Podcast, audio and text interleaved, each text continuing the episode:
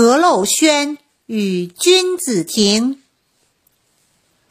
王阳明主仆在阳明小洞天中的生活虽然新奇，但是好景不长，艰难的环境使得大家很快都感觉到了身体上的不适。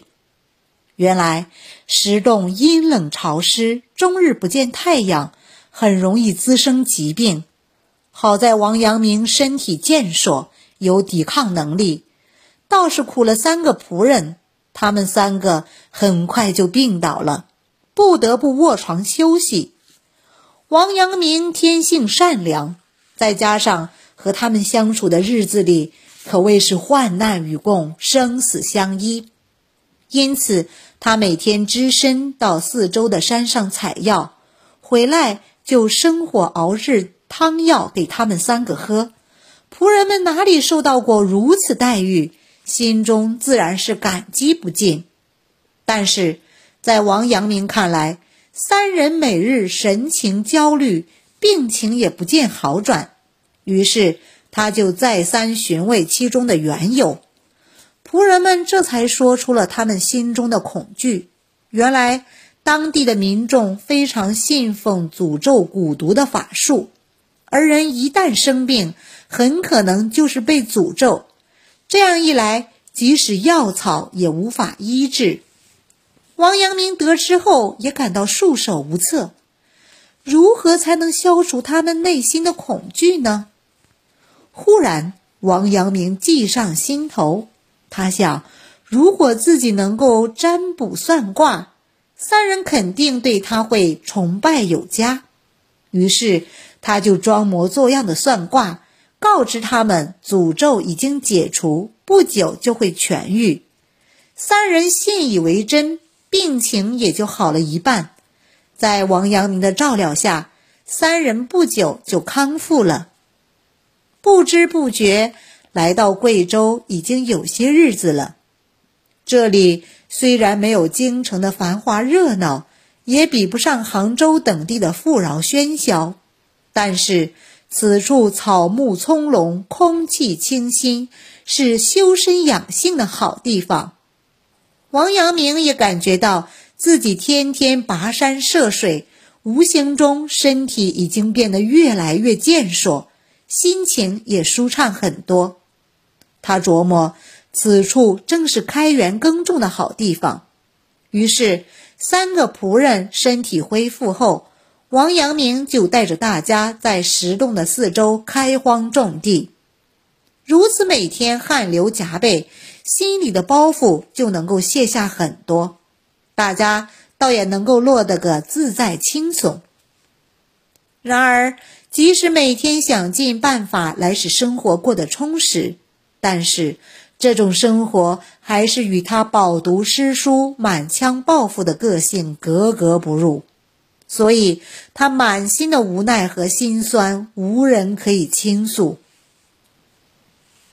心地善良、平易近人的王阳明，在龙场定居不久，便与在四周居住的苗人、瑶人、彝人熟识起来，慢慢的也能够用一些语言进行沟通。大家非常喜欢王阳明给他们讲中原发生的故事。认为王阳明是无所不知、无所不晓之人。当大家看到这位能人居然住在冰冷潮湿的山洞里时，大家都商量着要给他建造一个舒适的居所，并且很快就破土动工了。动工之前，大家反复的征求王阳明的意见，力求建造的居室满足王阳明的起居。读书、处理政务的要求，在大家齐心协力的帮助下，新居所居然不到一个月时间就建成了。虽然此屋难以与王阳明在京城的居所相比，但是在方圆几十里内，这已经是规模最大、构造最为齐全的房屋，包括居室、书房、客厅、凉亭。远远望去，可以称得上是庄重大方、气势壮观。新居建成后，竟然成了当地的知名建筑。再加上王阳明的学识渊博，因此吸引了周围很多读书人前来拜访。王阳明的生活随着新居的落成，陡然间变得忙碌而充实。